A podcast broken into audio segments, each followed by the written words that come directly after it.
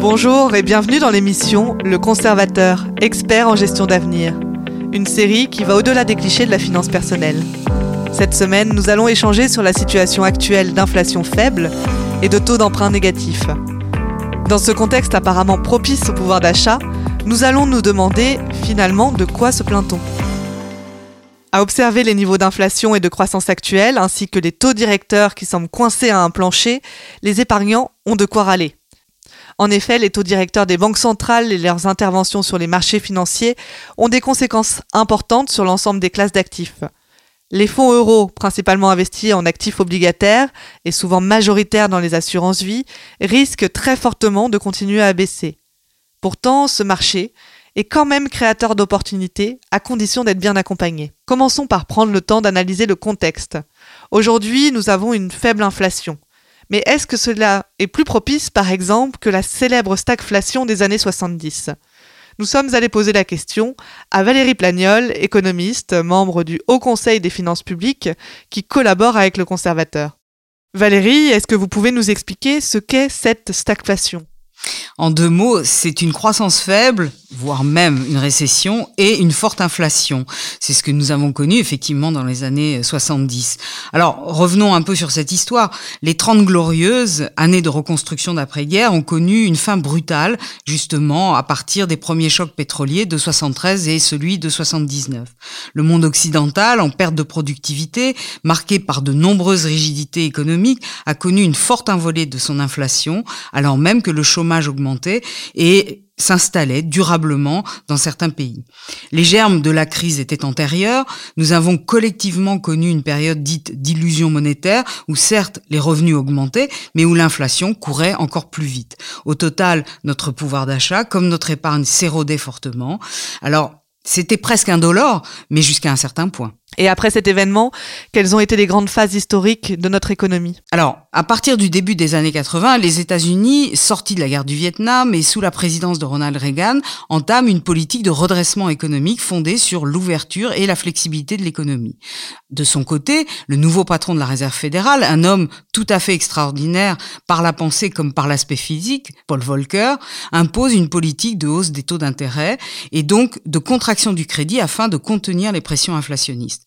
Il sera aussi derrière les négociations du Plaza et du Louvre qui ont conduit à un réalignement des grandes devises du monde alors que nous nous installions dans un système de change flottant. Ensuite, les années 90 voient une nouvelle période d'expansion économique et d'ouverture du monde.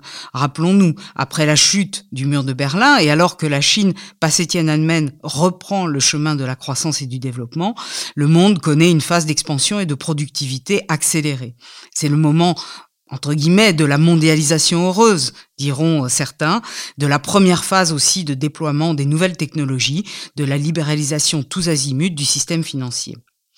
Tout s'arrête, presque, devrais-je dire, après les attentats du 11 septembre, l'éclatement de la bulle Internet, qui marque un premier tournant.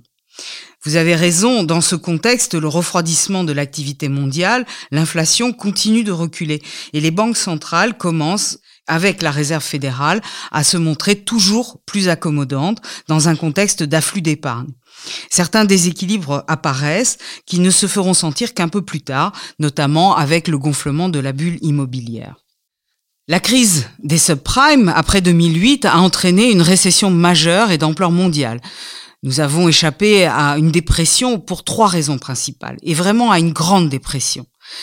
D'une part, c'est l'activisme des banques centrales, d'autre part, la puissance de l'État-providence et aussi la persistance d'une coopération internationale et le poids des pays émergents, à commencer par la Chine. Tout cela a contribué à limiter l'impact de cette récession qui, néanmoins, a été quand même assez brutale.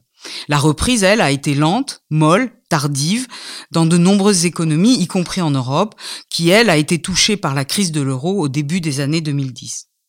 Alors il semble bien qu'il y ait encore des capacités inemployées aujourd'hui, ce qui explique que l'inflation reste finalement très contenue.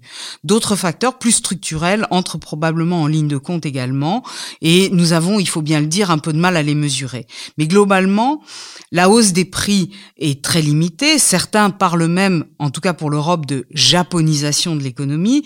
Le principal responsable serait alors, dans ce cas-là, le vieillissement de la population. Mais on voit qu'il y a aussi l'arrivée de nouveaux acteurs économiques, l'ouverture à la concurrence dans bien des secteurs, le développement technologique, tout cela probablement joue un certain rôle.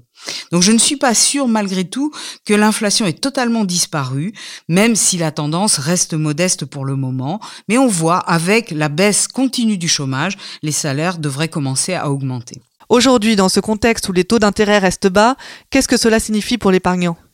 Alors effectivement, la persistance de taux d'intérêt bas et même négatifs pèse sur les rendements de l'épargne. Cela crée aussi des distorsions. Euh, on en a parlé, les tensions sur le marché de l'immobilier euh, sont importantes, sur les marchés des actions aussi. La mode des rachats d'actions par les entreprises a atteint des sommets. Euh, on voit bien que le système financier et assurantiel est quand même mis en difficulté par ces taux d'intérêt négatifs. On voit aussi que certaines entreprises zombies sont maintenues en vie un peu artificiellement, retarde les ajustements, certes douloureux mais nécessaires, de l'économie. Donc, on manque aussi un peu de moyens pour mener des politiques d'investissement en faveur de la lutte pour le changement climatique, d'adaptation de nos systèmes sociaux et de santé. Tout ça est une question d'ajustement, c'est important. Mais c'est vrai aussi, quand les taux d'intérêt sont inférieurs à la croissance nominale, ce disentêté peut être relativement indolore pour les États notamment, et le faire en quelque sorte sans augmenter euh, durablement les impôts.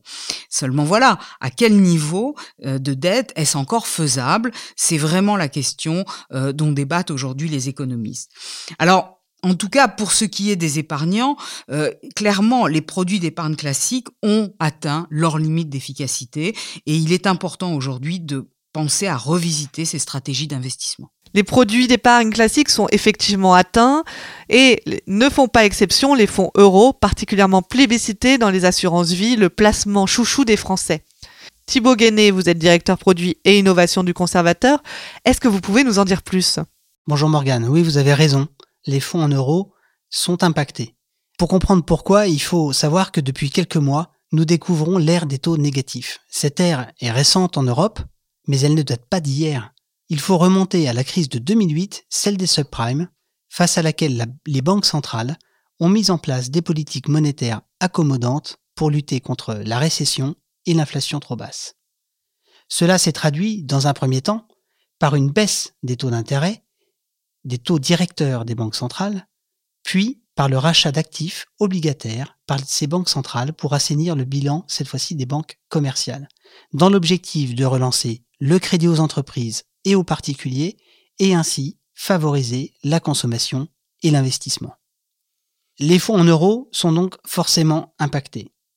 Et pour comprendre pourquoi, c'est parce que en moyenne, 85% de ces fonds sont investis en obligations publiques et privées, c'est-à-dire en dette d'État et en dette d'entreprise.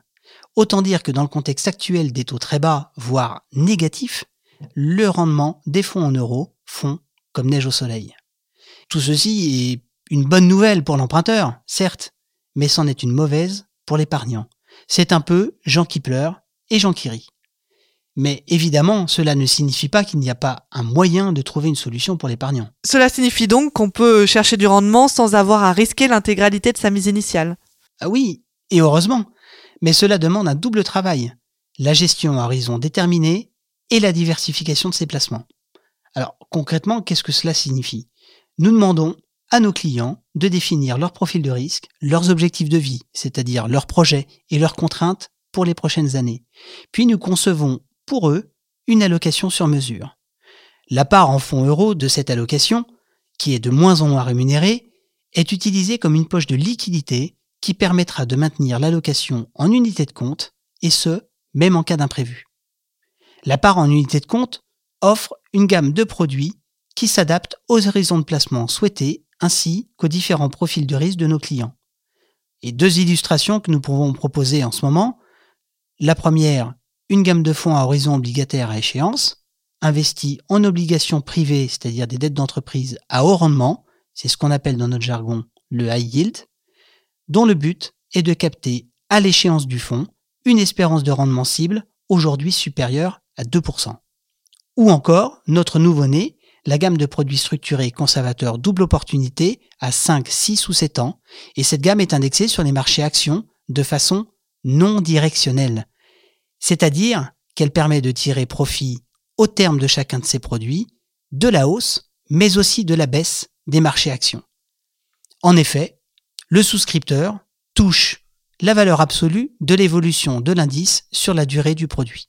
Par exemple, que le marché action monte ou baisse de 35% à l'échéance des 7 ans, le souscripteur touchera plus 35% au terme du produit. Merci Thibault de nous permettre de voir le verre à moitié plein.